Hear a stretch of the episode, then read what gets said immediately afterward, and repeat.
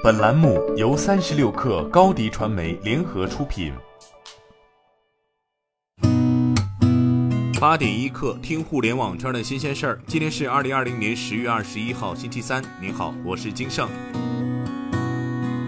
准全球最大 IPO 蚂蚁集团上市的一举一动备受市场关注。据财联社援引香港新报消息，蚂蚁集团初步计划于下周二至周五招股，拟在十一月六号 A 加 H 股同步挂牌。目前港股方面，证监会官网显示，蚂蚁已于十月十六号收到证监会有关其申请赴港上市的行政许可决定书，在获得证监会批准后，蚂蚁的香港 IPO 也已获得港交所的批准。在此之前，有知情人士透露，针对潜在利益冲突，证监会对蚂蚁的上市计划进行调查，并推迟对该上市计划的批准。而当前证监会批准蚂蚁的香港 IPO，或许意味着其上市计划已重新踏上正轨。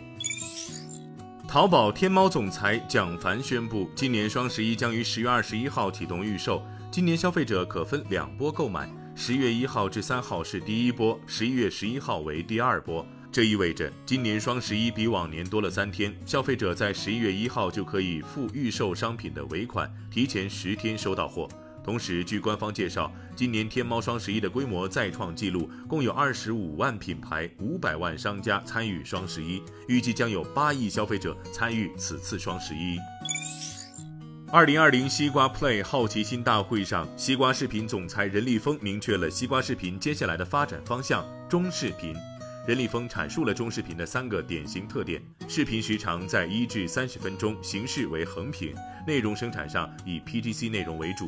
据西瓜视频内部估算数据，中国用户每天观看中视频的总时长已经超过了短视频时长的一半，并且是长视频时长的两倍。此外，中视频内容在今日头条以及抖音平台上也存在，其中抖音中视频观看量已经超过百分之二十。任立峰宣布，未来一年西瓜视频将至少拿出二十亿元用于补贴中视频创作者，并表示二十亿是一个保底的数字，尚不封顶。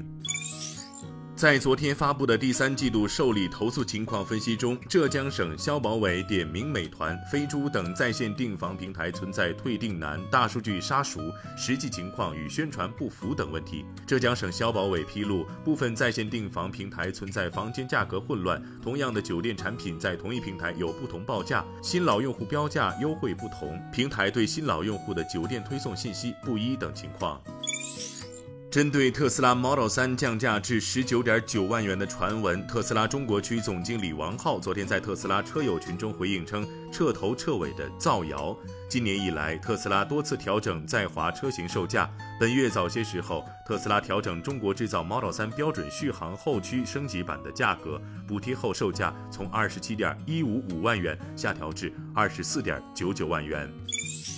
二零二零年胡润百富榜昨天发布，今年富豪榜排名第一的是阿里集团的创始人马云。马云的身家已经达到了四千亿元人民币，相比去年涨幅百分之四十五。腾讯控股马化腾以三千九百亿元的身家排名第二，财富较去年涨幅达到了百分之五十。今年的百富榜显示，上榜企业家总财富比去年增加近十万亿，相当于增加了半个英国一年的 GDP，比之前五年增加的总和还要多，达到二十七点五万亿。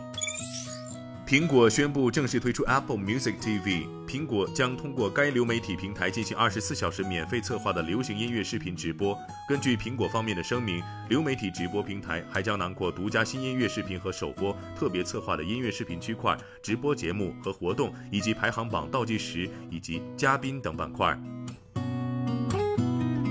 今天咱们就先聊到这儿。编辑崔彦东，我是金盛，八点一刻，咱们明天见。